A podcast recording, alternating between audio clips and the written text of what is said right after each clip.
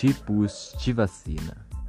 As vacinas podem ser classificadas em dois tipos principais, dependendo de sua composição.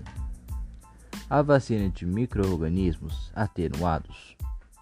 O microorganismo responsável pela doença sofre uma série de procedimentos no laboratório que diminui sua atividade. Assim, quando a vacina é estimulada, uma resposta imunológica contra esse microorganismo, porém, não há desenvolvimento da doença, pois o microorganismo está enfraquecido.